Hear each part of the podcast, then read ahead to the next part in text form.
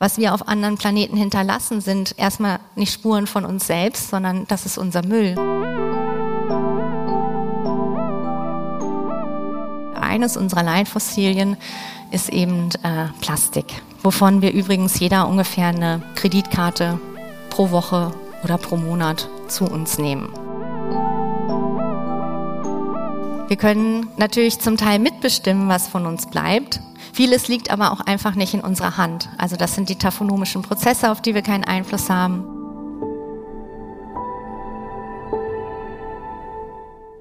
Julia Schönecke ist Archäologin. Ihre Forschung spannt sich von der frühen Steinzeit bis ins heutige Anthropozän. Im Fokus ihrer Forschung stehen die Verflechtung von Menschen, Landschaften und Ruinen sowie kritische Kulturerbe und Zukunftsstudien. Für uns am AHA-Festival hat sie die Frage beantwortet, was wird vom Menschen bleiben? Den Vortrag, den du gleich hörst, hielt sie im Januar 23 im Südpol in Luzern. Viel Spaß mit der Audioversion dieser Lecture.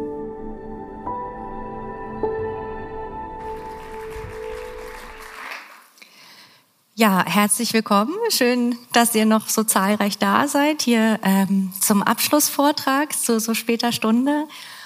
Und ich werde eben der Frage nachgehen, was wird vom Menschen bleiben? Als ich die Frage vorgesetzt bekommen habe, dachte ich erstmal, wow, okay. Also das kann ja in so vielen verschiedenen Maßstäben und Skalen und aus äh, so vielen verschiedenen Disziplinen auch beantwortet werden. Also es ist ja eine Frage, ob ich das jetzt aus Sicht der Philosophie, aus Sicht der Politik, aus den Erdwissenschaften beantworte.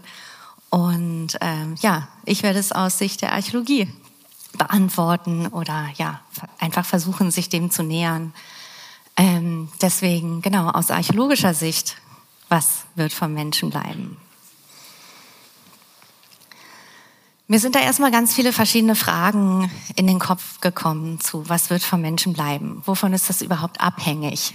Welche Entscheidungen spielen da rein? Und vor allem, wer trifft diese Entscheidungen überhaupt? Was geht verloren oder was bleibt, obwohl es nicht soll? Was würden wir vielleicht am liebsten loswerden? Aber ist halt, wir haben es halt trotzdem am Hals. Da fallen uns bestimmt die ein oder anderen Dinge ein. Was möchten wir erhalten und an künftige Generationen weitergeben? Oder eben auch, was müssen wir erhalten, weil wir es einfach nicht vergessen dürfen? Und dann natürlich auch die Frage, können wir in unserer digitalen Welt heute überhaupt vergessen? Also das sind alles erstmal so ein paar Gedanken, die mir ja bei der Frage in den Kopf gekommen sind. Warum möchten wir denn überhaupt, dass etwas bleibt? Also wie wir hier sehen, zum Beispiel das Beispiel vom äh, Parthenon auf der Akropolis in Athen zieht jeden Tag über 10.000 Touristinnen an. Das ist eine unglaublich große Zahl. Warum sind Menschen von diesen Ruinen so fasziniert? Was suchen wir da? Und was hoffen wir vielleicht an Antworten zu finden? Oder denken wir vielleicht, wir müssen da mal hin, weil es auch so bekannt ist? und weil es irgendwie dazugehört, das mal gesehen haben äh, im Leben. Ähm, vielleicht spielen da auch noch Mythen mit rein über eine vergangene Zeit. Vielleicht können wir auch sagen, es ist doch toll, was die Menschen eigentlich alles schon geschafft haben. Vor so vielen Jahren, das steht ja immer noch. Können wir auch so ein bisschen stolz auf uns sein.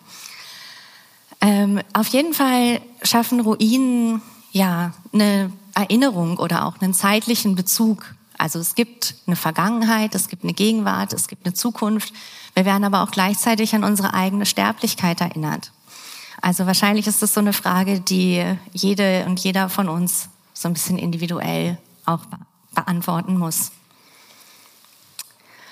So, und jetzt habe ich ja gesagt, ich beantworte die Frage aus Sicht der Archäologie. Aber Archäologie, was, was ist das überhaupt?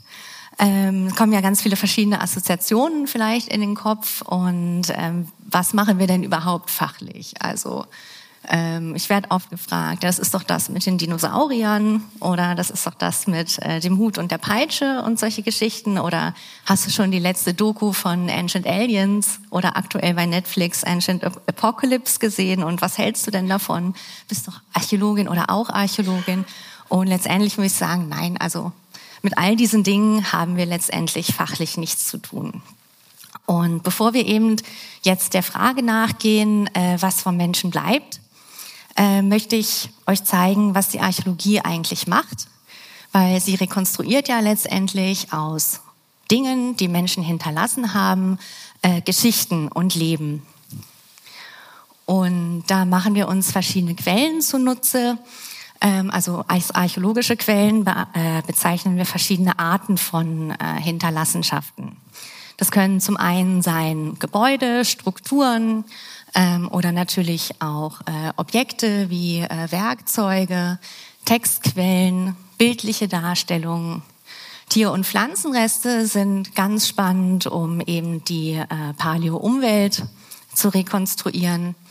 Äh, Sedimente geben auch aus geochemischer Sicht ähm, Aufschluss über ja, vergangenes Leben und natürlich menschliche Überreste an sich wo man auch ganz toll Krankheiten rekonstruieren kann oder einfach äh, Bestattungspraktiken, äh, möglicherweise auch ja so eine Vorstellung vom Leben nach dem Tod. In der Archäologie machen wir zwar vieles gleichzeitig, aber letztendlich spezialisiert man sich ähm, ja auf eins von diesen Gebieten oder auf einige von den Gebieten kann man sagen. Äh, mein Spezialgebiet äh, sind Ruinen, also bauliche Überreste, ähm, aber auch ähm, ja, Konzepte des Verlassens und ähm, sogenannte Auflassungsprozesse, die dazugehören. Da komme ich später nochmal drauf zurück. Ähm, das heißt jetzt aber nicht, dass wir einfach irgendwo hingehen und losgraben oder dass wir einfach diese Dinge in der Hand haben und ähm, dann machen wir uns dazu ein paar Ideen, sondern ähm, eine Ausgrabung geht meistens eine Geländebegehung voraus, also dass wir auch schauen, wo gibt es denn Orte zum Graben ähm, die ausgegrabenen Objekte oder auch die Erdschichten. Da werden verschiedene Analysen mitgemacht und Datenerhebungen. Die werden ausgewertet und interpretiert. Da benutzen wir oder arbeiten auch eng zusammen mit verschiedenen anderen Disziplinen, also zum Beispiel der Soziologie, der Philosophie, äh, den Politikwissenschaften. Also es gibt da äh, auf jeden Fall unglaublich viele Überschneidungsgebiete. Äh, wir sitzen nicht nur da und pinseln irgendwo im Sand rum. Und dann natürlich ganz wichtig ist die Publikation, der wissenschaftliche Austausch oder auch der Austausch eben mit der Öffentlichkeit, äh, wo ja dieses Festival zum Beispiel auch ein toller Rahmen für ist. Und äh, wie Gebäude überhaupt zerfallen, also wie Ruinen überhaupt entstehen, da spielen auch verschiedene Prozesse mit da rein. Ähm, also ihr seid ja bestimmt alle schon mal umgezogen oder halt zumindest von einem Ort an den anderen begeben. Und da muss man ja unglaublich viele Entscheidungen treffen. Also man muss seine Sachen zusammenpacken, man muss überlegen, was nimmt man mit, was nimmt man nicht mit. Man muss am Ende auch nochmal sauber machen. Äh, man geht dann an den neuen Ort und denkt vielleicht auch an den Ort, an dem man mal war, also schafft auch eine emotionale Bindung zu Orten. Und angenommen, der alte Ort wird irgendwann nicht mehr bewohnt, dann verfällt er einfach. Das heißt, das Gebäude äh, geht kaputt, es wird zu einer Ruine, wie man hier an dem Beispiel ähm, eben sehen kann. Ruinen werden aber auch ganz gerne mal nachgenutzt. Das heißt, Leute gehen da rein, machen vielleicht ein Feuer, übernachten dort aus verschiedensten Gründen, weil sie möchten oder weil sie müssen, weil es keine anderen Möglichkeiten gibt. Die gehen dann auch irgendwann wieder und der Kreislauf beginnt von neuem. Und dann stellt sich natürlich auch aus konservatorischer Sicht die Frage, was macht man mit so einer Ruine? Reißt man die ab? Konserviert man die oder lässt sie einfach zerfallen? Das sind bestimmte Entscheidungen, zu denen ich später nochmal darauf zurückkomme. Ähm, aber was wichtig ist, ist, dass man sich jetzt vorstellen muss, dass sich dieses Gebäude nach und nach mit Erde füllt. Also wenn das Dach einstürzt, dann gibt es vielleicht ähm, einen Sandsturm oder eine Überschwemmung und es lagern sich Sedimente in dem Raum ab. Und nach und nach wird der ganze Raum und die Umgebung auch mit Erde gefüllt. Und das ist eines der wichtigsten Konzepte der Archäologie und auch der Geologie und es nennt sich Stratigraphie. Stratigraphie ist die Lehre von den Schichten und ihre zeitliche Zuordnung. Ihr seht es hier, ein archäologisches Profil. Also wenn ich in die Erde gegraben habe und gucke von der Seite rauf, äh, lagern sich da verschiedene Schichten ab. Prinzipiell kann man sagen, das, was unten ist, ist älter und das, was oben ist, ist jünger. Also so ähnlich wie wenn ihr eine Torte backt und macht zuerst den Teigboden, dann macht ihr die Creme, dann macht ihr andere Sachen raus. Also es steht alles in der zeitlichen Abfolge.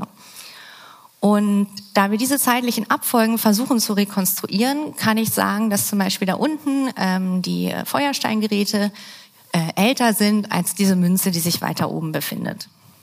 Das ist natürlich der Idealzustand. Jetzt müsst ihr euch vorstellen, dass die Torte einfach mal runterfällt. Ihr dann versucht zu denken, oh Mist, ich ja, wollte ja eigentlich noch verschenken, versucht zu retten, was zu retten ist. Ähm, es ist dann alles nicht mehr an dem Ort, an dem es ursprünglich mal war. Das ist so der Zustand, mit dem wir realistischerweise im Feld zu tun haben. Das heißt, man muss ganz genau äh, arbeiten und ausgraben und äh, auch schauen, ja, was da eigentlich drin ist. Ein weiterer wichtiger Begriff ist die sogenannte Taphonomie. Das heißt, ähm, alle äußeren Einwirkungen, die nach dem Ablagern auf ein Objekt oder eine Struktur einwirken. Zum Beispiel klimatische Bedingungen, Erhaltungsbedingungen, die Bedingungen vom Material, ob jemand vielleicht in die Erde gräbt, ein Mensch oder ein Tier, oder es ein Erdbeben gibt. Ähm, alles Dinge, die ja das, was vom Menschen bleibt, eigentlich stören könnten. Oder die dazu führen, dass Dinge nicht mehr erhalten bleiben, sondern verloren gehen. Stratigraphie ist auch äh, für die Zukunftswissenschaft ein ganz, ganz wichtiger Begriff. Deshalb, da komme ich auf jeden Fall später auch nochmal äh, drauf zurück. Jetzt werde ich äh, ein bisschen erzählen von dem Ort, äh, an dem ich ausgrabe und äh, der auch das Thema, der Gegenstand meiner Dissertation ist.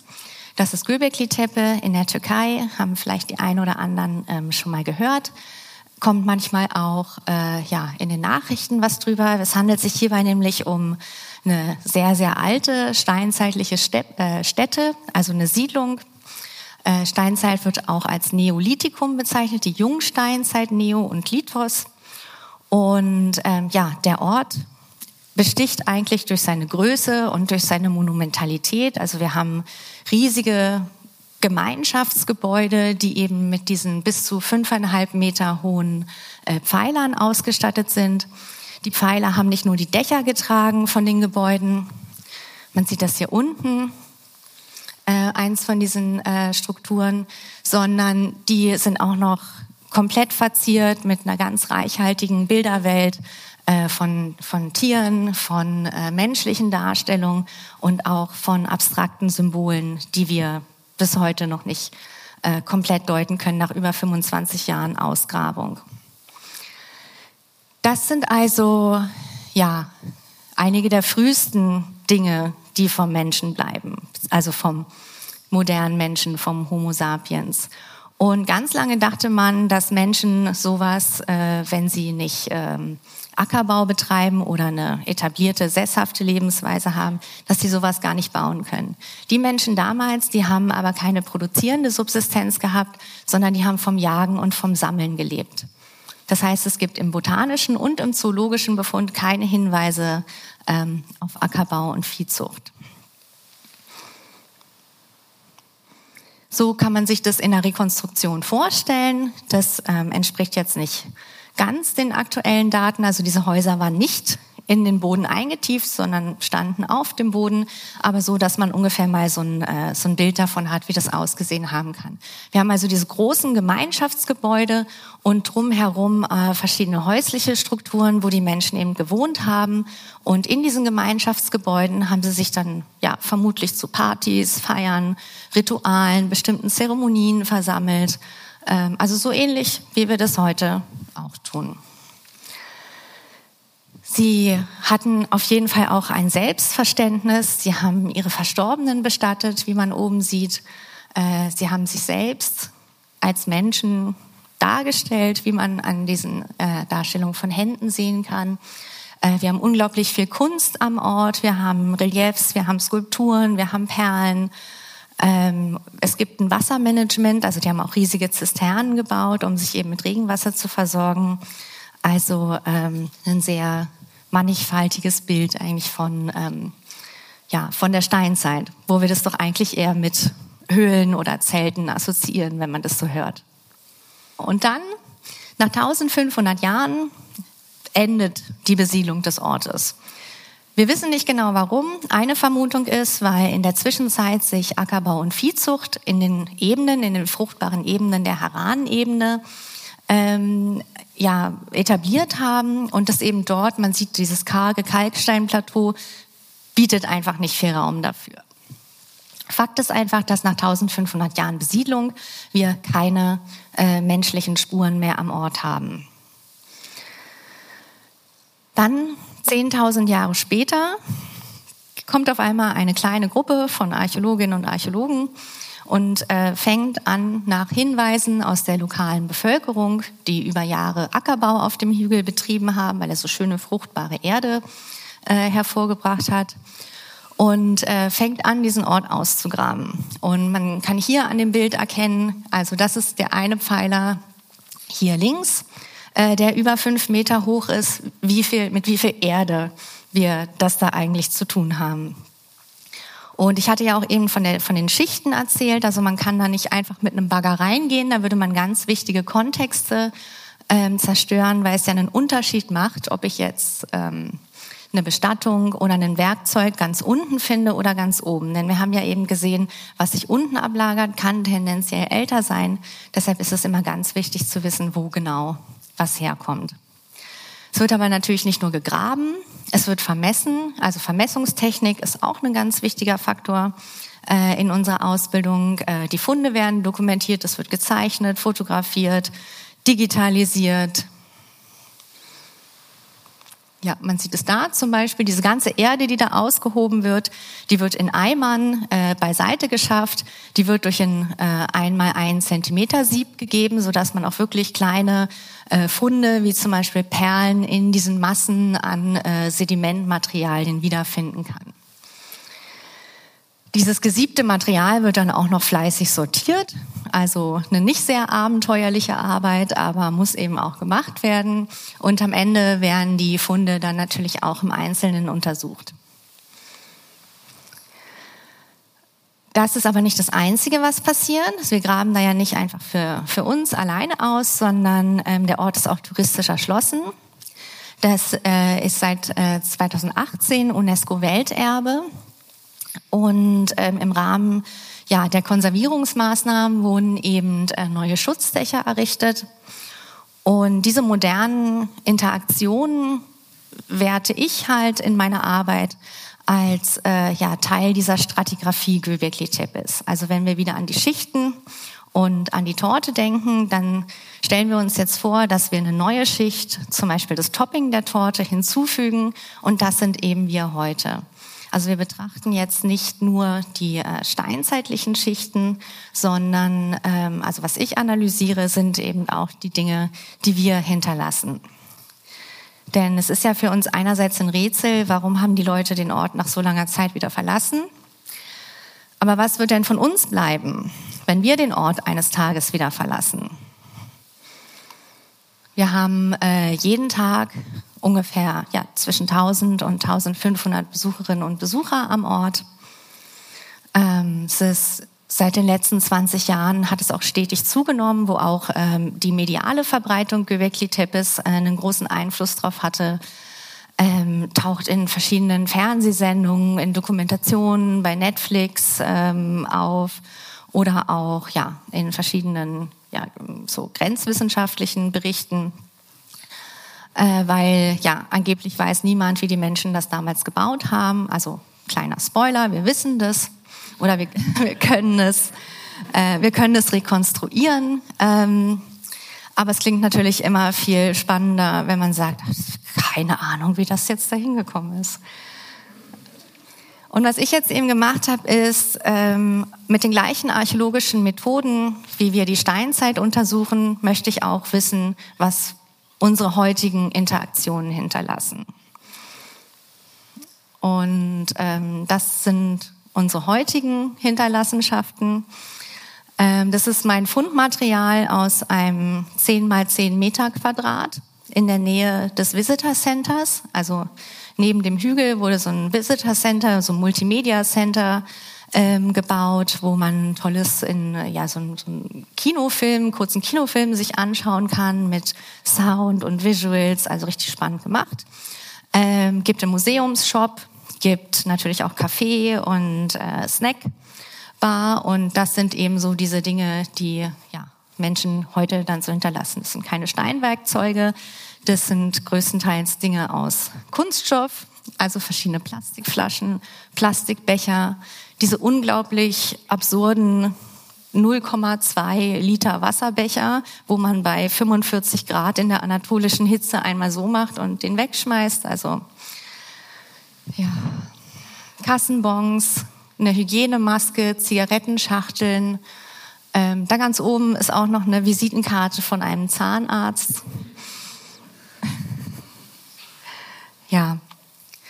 Und ich analysiere eben im Rahmen meiner Arbeit, wie der Ort ja in, in den steinzeitlichen ähm, Phasen verlassen wurde, aber eben auch, was von unseren Interaktionen heute sichtbar ist und was ich als ähm, anthropozänen Nutzungshorizont betrachte.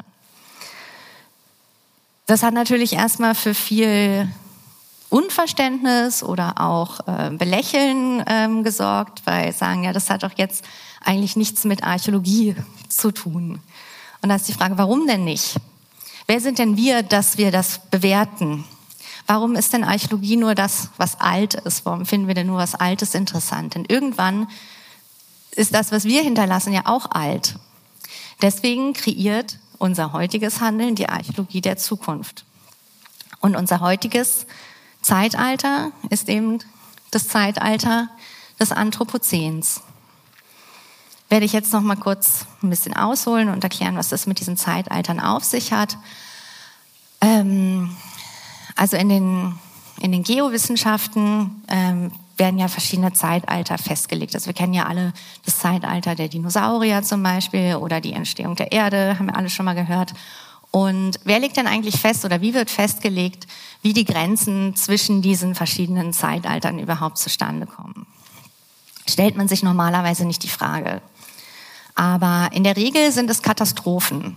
Also zum Beispiel die ähm, Perm-Trias-Grenze vor 252 äh, Millionen Jahren ähm, ist eins der größten Massenaussterben der Erdgeschichte. Also über 75 Prozent der Landfauna sind bei diesem Massenaussterben umgekommen ähm, durch massive Vulkanausbrüche oder auch das Aussterben der Dinosaurier vor 66 Millionen Jahren äh, ist die Kreide-Paläogen-Grenze durch den Einschlag ähm, ja, des Meteoriten. Kennt man ja so aus den, aus den ganzen Darstellungen. Und ja, dadurch, dass eben der Einfluss des Menschen äh, mittlerweile so extrem ist seit der Industrialisierung, äh, gibt es eben die Debatte, ob man da ein neues Erdzeitalter oder eine neue Epoche beginnen lassen muss. Und um so eine neue Epoche beginnen zu lassen, ähm, braucht man global messbare stratigraphische Marker. Das sind diese sogenannten GSSP-Punkte. Das heißt, die Faktoren für eine neue Epoche oder ein neues Zeitalter müssen auf der ganzen Welt synchron messbar sein. Das heißt, es reicht nicht, wenn ich das nur in einem Land messe oder in einer Region oder auf einem Kontinent, sondern es muss auf der ganzen Erde äh, sich bemerkbar machen. Ja, und das haben wir eigentlich geschafft. Leider. Also seit der Industrialisierung, seit der Verbrennung äh, fossiler Energieträger ist ähm, ja der atmosphärische Anstieg, die atmosphärische Konzentration äh, von CO2 und Methan so extrem und äh, beispiellos geworden, dass es eben ja messbar ist auf der ganzen Welt und ähm, genauso wie ja das das Leerpumpen dieser Erdöl- oder Erdgasspeicher, die sich eben über ja, Millionen durch das Absterben zum Beispiel der äh, Carbonflora angereichert haben, ähm, die pumpen wir einfach leer. Das heißt, diese Torte, die sich unter uns befindet, die wird durch uns jetzt gestört. Äh, wir greifen also aktiv in die geologische Stratigraphie des Planeten ein. Und das ist global messbar. Dann sind in verschiedenen Zeitaltern auch immer bestimmte Leitfossilien anzutreffen, also zum Beispiel wie die Trilobiten oder die Ammoniten. Das sind ja diese versteinerten äh, schneckenartigen Kopffüßer, die man vielleicht schon mal gesehen hat, falls jemand into Fossilien ist. Und das gibt es eben auch fürs ähm, Anthropozän. Und unser Leitfossil oder eines unserer Leitfossilien ist eben äh, Plastik, wovon wir übrigens jeder ungefähr eine ja, Kreditkarte pro Woche oder pro Monat zu uns nehmen. Das heißt, das Mikroplastik ist nicht nur schon überall auf der Welt anzutreffen, sondern auch in uns, in allen Organismen. Und ja, das kann man auf jeden Fall als äh, messbaren stratigraphischen Faktor bezeichnen.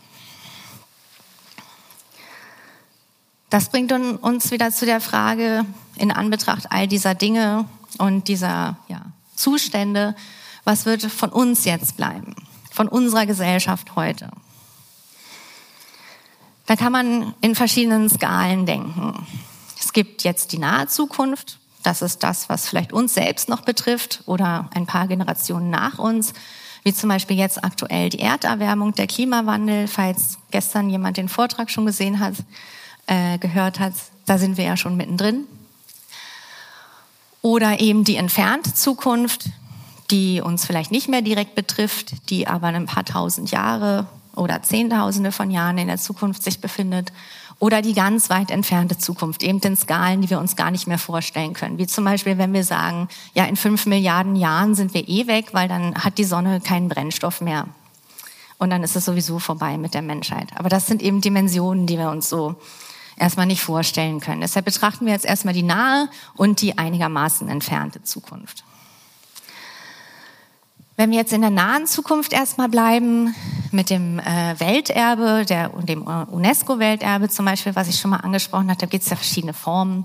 Zum Beispiel eben das materielle Welterbe, das immaterielle, was also auch äh, Sprachen sein können oder Mythen, Bräuche, ähm, natürliches Welterbe, also Landschaftsschutzgebiete oder eben jetzt auch aktuell digitales Welterbe. Was ist zum Beispiel mit dem Internet? Kann man es als Welterbe bezeichnen? Solche Entscheidungen trifft auf globaler Ebene die UNESCO, gibt es aber natürlich auch auf ganz lokalen Ebenen. Also wir haben ja die Denkmalämter, äh, wir haben auch äh, das auf Bundesebene und wir haben es eben auf internationaler Ebene. Die UNESCO ist ein Zusammenschluss von aktuell 194 Vertragsstaaten und äh, derzeit sind 1157 Orte in dieser UNESCO-Welterbeliste. Hier die Grünen sind natürliche, die Gelben sind äh, materielle und immaterielle, also kulturelle, und die Roten sind Orte, die gefährdet sind. Wenn man sich jetzt diese Karte anschaut, fällt vielleicht auf, dass die ein bisschen ungleich verteilt sind. Ja, also wir haben natürlich eine große Konzentration von diesen Welterbestätten in Westeuropa. Wir haben wir eigentlich keine in der Antarktis. Das ist noch nichts Schützenswertes. Alle wollen erstmal wirtschaftlich vielleicht davon was abhaben, bevor wir uns dann entscheiden. Da ist ja dann ein kleiner Bereich, den man noch schützen kann. Äh, sehr spannend kann man sich im Internet auf der UNESCO-Seite auch anschauen. UNESCO steht aber zu Recht in der Kritik für die Vergabe dieser Welterbestätten, also einmal die ungleiche Verteilung, Intransparenz oder Lobbyismus in den Entscheidungsgremien. Dann, was passiert eigentlich mit den Orten, sobald sie so ein UNESCO-Ort werden? Also Machu Picchu zum Beispiel in äh, Südamerika ist so überlaufen, dass die archäologische Stätte förmlich absackt. Also da müssen schon Schutzmaßnahmen vor dem Tourismus ergriffen werden. Oder wie integriert oder nicht integriert ist eigentlich die lokale Bevölkerung? Und profitieren die da überhaupt von oder gibt es da vielleicht auch Nachteile? Also das sind alles auf jeden Fall Überlegungen, die man ähm, ja, damit einbeziehen muss. Kulturerbe ist ja meistens irgendwie positiv konnotiert, ähm, bezeichnet aber auch ähm, einen Teil von uns, an dem wir uns erinnern müssen, ähm, weil ja es einfach Orte sind, zum Beispiel Orte des Terrors, Orte des Kriegs. Ähm, Kulturerbe ist nicht nur positiv, sondern eben auch dunkel, schwierig, toxisch, da komme ich auch gleich nochmal drauf zurück, oder einfach unbequem oder tut uns auch einfach weh. Ähm, in der UNESCO äh, Welterbeliste sind derzeit nur zwei Orte, die man als ja, schwieriges Kulturerbe bezeichnen kann. Das ist äh, einmal das Konzentrationslager Auschwitz-Birkenau und hier das Hiroshima Frieden, Friedensdenkmal, der äh, Genbaku-Dom, ähm, eins der wenigen Gebäude, die eben den Atombombenabwurf überstanden haben. Dann toxisches Kulturerbe ist auf jeden Fall ja, unser hochradioaktiver Abfall. Ähm, Aktuell gibt es ungefähr ja, 300.000 Tonnen hochradioaktiven Abfalls. Also man unterscheidet zwischen schwach-, mittel- und hochradioaktiven Abfällen. Der hochradioaktive Abfall macht nur drei Prozent der gesamten Abfallmenge aus, enthält aber über 95 Prozent der Radioaktivität. Das heißt, das Zeug ist äh, ultratoxisch und muss für sehr, sehr lange Zeit, also 10.000 Jahre, irgendwo hingebracht werden, äh, wo es niemand mehr stört. Ähm, sind ja derzeit viele geologische Tiefenlager in Planung. Ist ja auch gerade in den äh, Medien gewesen. Und es gibt aber derzeit erst eins, das tatsächlich in Betrieb genommen ist. Und das ist in Finnland. Das ist das Tiefenlager Onkalo. Ähm, da werden dann ab 2025 die ersten radioaktiven Abfälle ähm, gelagert. Ist tatsächlich privat finanziert, komplett privat finanziert ähm, und äh, befindet sich im Granit. Granit bekommt aber auch ganz gerne Marisse. Die Betreibenden meinen aber, das wäre auf jeden Fall sicher. Aber sowas haben wir halt einfach auch schon oft gehört. Wichtig ist halt auch die Frage, wie machen wir denn den Menschen in der Zukunft verständlich, dass da was Gefährliches liegt? Also wir haben gesehen, Göbekli Tepe ist 10.000 Jahre in der Vergangenheit. Wir verstehen nicht, was auf den Pfeilern draufsteht. Wie machen wir jetzt Menschen verständlich, dass da unter der Erde kein Pharao begraben ist, dass man da nicht rangehen sollte, sondern dass da eben hoch radioaktives Material einlagert, das, wenn man es anbohrt, zu einer riesigen Katastrophe führen kann. Da gibt es ein ganz spannendes ähm, Experiment. Und zwar wurde das in den 90er Jahren äh, in New Mexico durchgeführt für auch ein äh, potenzielles Endlager. Vermutlich wird es aber kein Endlager, weil es dann doch nicht so sicher ist. Und äh, zwar ist es die Waste Isolation Pilot Plant in New Mexico. Und da hat man eben zwei interdisziplinäre Teams an die Aufgabe gesetzt, Überlegt euch doch mal, wie sowas aussehen könnte. So ein Monument für die Ewigkeit, ähm, das auch den Menschen vermittelt, hey, da liegt was Gefährliches. In diesem Team waren ähm, Menschen aus der Anthropologie, aus der Astronomie, aus der Archäologie, aus der Linguistik, Landschaftsdesign, Materialwissenschaft, Science Fiction, Literatur, also ganz, ganz bunt gemischtes Team. Und die haben sich dann hingesetzt und eben ja sich verschiedene Modelle überlegt, wie man denn die Menschen damit warnen könnte. Ähm, einen ähnlichen Wettbewerb gab es jetzt noch mal äh, 2017.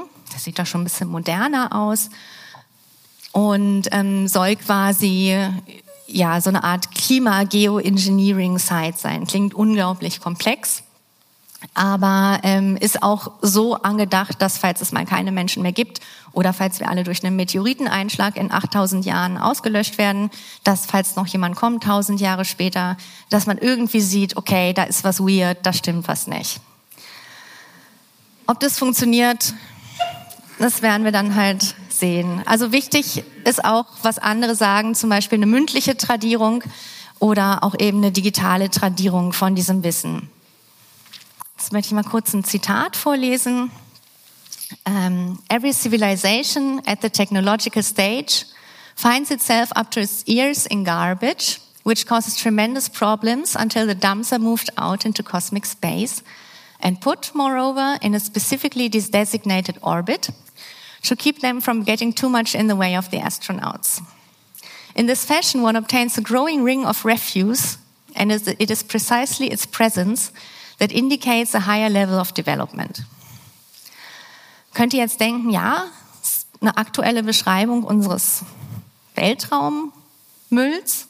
Es stammt aber tatsächlich von Stanislav Lem aus den Sterntagebüchern, also ein sehr toller äh, Science-Fiction-Autor, der eben beschreibt, ähm, ja, wie dieser Weltraummüll zu einer Gefahr wird für Astronautinnen und Astronauten. Und das Bild was man dazu sieht, ist ein Screenshot von der Seite keeptrack.space.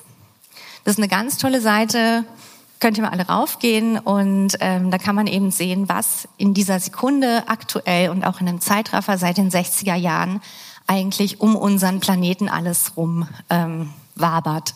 Denn jeder Punkt, den ihr dort seht, ähm, ist tatsächlich entweder ein Satellit oder ein Stück Weltraumschrott.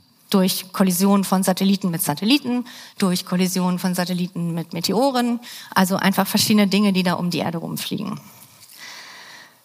Laut NASA gibt es über 27.000 große Stücke davon, 500.000 murmelgroße Stücke, die also mal easy ein Loch in die Wand der ISS reißen können, eine Million ein Millimeter große Stücke und wenige Mikrometer große Stücke. Und die sind mit Geschwindigkeiten von 10.000 Stundenkilometern unterwegs. Und dieser Orbit, von dem Stanislav Lem spricht, den gibt es tatsächlich, und zwar nennt er sich äh, Friedhofsorbit oder Graveyard Orbit. Und da werden Satelliten hingebracht, die keiner mehr braucht. Und die wir ja irgendwie wegbringen müssen von den Satelliten, die wir brauchen. Je mehr wir aber ins Weltall schießen, umso größer wird das Risiko für Kollisionen. Und je mehr Kollisionen es gibt, umso mehr Mikrostücke gibt es. Und so ist das ein endloser äh, Effekt, äh, der auch als Kessler-Effekt bezeichnet wird. Falls jemand den Film Gravity gesehen hat, da geht es um genau das. Die ESA plant gerade unter anderem an der EPFL eine Aufräumaktion, nämlich die Clear Space One. Und da soll so eine Art Staubsauger ja, durchs Weltall fliegen und den ganzen Schrott aufsammeln. Was hat das jetzt mit Kulturerbe zu tun? Beziehungsweise bezeichnen wir das dann schon als, nicht mehr als Welterbe, sondern eigentlich müssen wir es als Weltraumerbe bezeichnen. Denn die aktuellen Diskussionen um Kulturerbe finden auch im Weltraum statt, wo auch die Archäologie involviert ist und eben genau so eine Fragen beantwortet. Wie zum Beispiel, wem gehören denn extraterrestrische Himmelskörper, auf denen wir uns schon befinden? Und müssen Dinge wie zum Beispiel die erste Fußspur auf dem Mond schon als Kulturerbe bezeichnet werden? Oder ist das eine archäologische Stätte? Wie gehen wir damit um? Oder was passiert, wenn ähm, andere Himmelskörper wirtschaftlich ausgebeutet werden? Kann dann nicht Kulturerbe dazu beitragen, dass diese Orte unter Schutz gestellt werden und man eben nicht alles einfach nur total äh, wild ausbeuten darf. Dann ein anderes Beispiel sind die Mars-Missionen. Also die äh, hier zum Beispiel ist der Mars-Lander Insight zu sehen oben. Der äh, hat die letzten vier Jahre äh, Marsbeben übermittelt, wurde auch ähm, unter anderem mit der NASA und der ETH zusammengebaut. Ähm, ja, und der hat jetzt eben vier Jahre lang Signale gesendet Jetzt sind die Sonnensegel, die man da rechts und links sieht, mit dem Marsstaub so verstopft, dass, beziehungsweise bedeckt, dass er keine Signale mehr senden kann. So. Und der steht da jetzt rum. Der wird da jetzt aber auch zusammen mit den anderen Rovern und Landern für die nächsten, ja, ich weiß nicht, wann fliegen wir denn zum Mars? 100 Jahre, 10 Jahre rumstehen. Das heißt, das, was wir auf anderen Planeten hinterlassen, sind erstmal nicht Spuren von uns selbst, sondern das ist unser Müll. Ähm, wir sind auch schon in die Stratigraphie des Mars eingedrungen und stecken geblieben, wie zum Beispiel hier diese Wärmeflusssonde, die eigentlich die ähm, Untergrundtemperatur auf dem Mars messen sollte, aber da jetzt feststeckt. Ja, also das sind auf jeden Fall Fragen, die ähm, ja, Teil auch von Zukunftsforschung sein werden. Komme ich nochmal zurück zur eigentlichen Frage. Also was wären denn andere Menschen oder vielleicht auch Lebewesen von anderen Planeten über uns denken, wenn sie mit unseren Hinterlassenschaften konfrontiert sind. Ja, wir können natürlich zum Teil mitbestimmen, was von uns bleibt. Vieles liegt aber auch einfach nicht in unserer Hand. Also das sind die taphonomischen Prozesse, auf die wir keinen Einfluss haben. Äh, vieles ist gewiss in der Zukunft oder ungewiss, wahrscheinlich eher ungewiss aber auch unsere täglichen Entscheidungen, um mal so ein bisschen wegzukommen jetzt von diesen äh, ganzen Doomsday-Szenarien, die ja ähm, Weltraumschrott und radioaktiver Müll ähm, ja, äh, projizieren, ist, dass wir ja jetzt die Entscheidung treffen können, zum Beispiel keinen radioaktiven Abfall mehr zu produzieren oder weniger Plastik zu produzieren oder das zumindest, was wir produzieren, recyceln oder ob wir regenerative Energien nutzen und die atmosphärischen Konzentrationen ähm, nicht noch weiter anheizen und den eigenen Planeten dann besser bewohnbar machen. Aber ähm, am besten für den Planeten wäre eigentlich, wenn wir versuchen, gar keine Spuren hinter, zu hinterlassen. Und dann danke fürs Zuhören und ja, einen schönen Abend.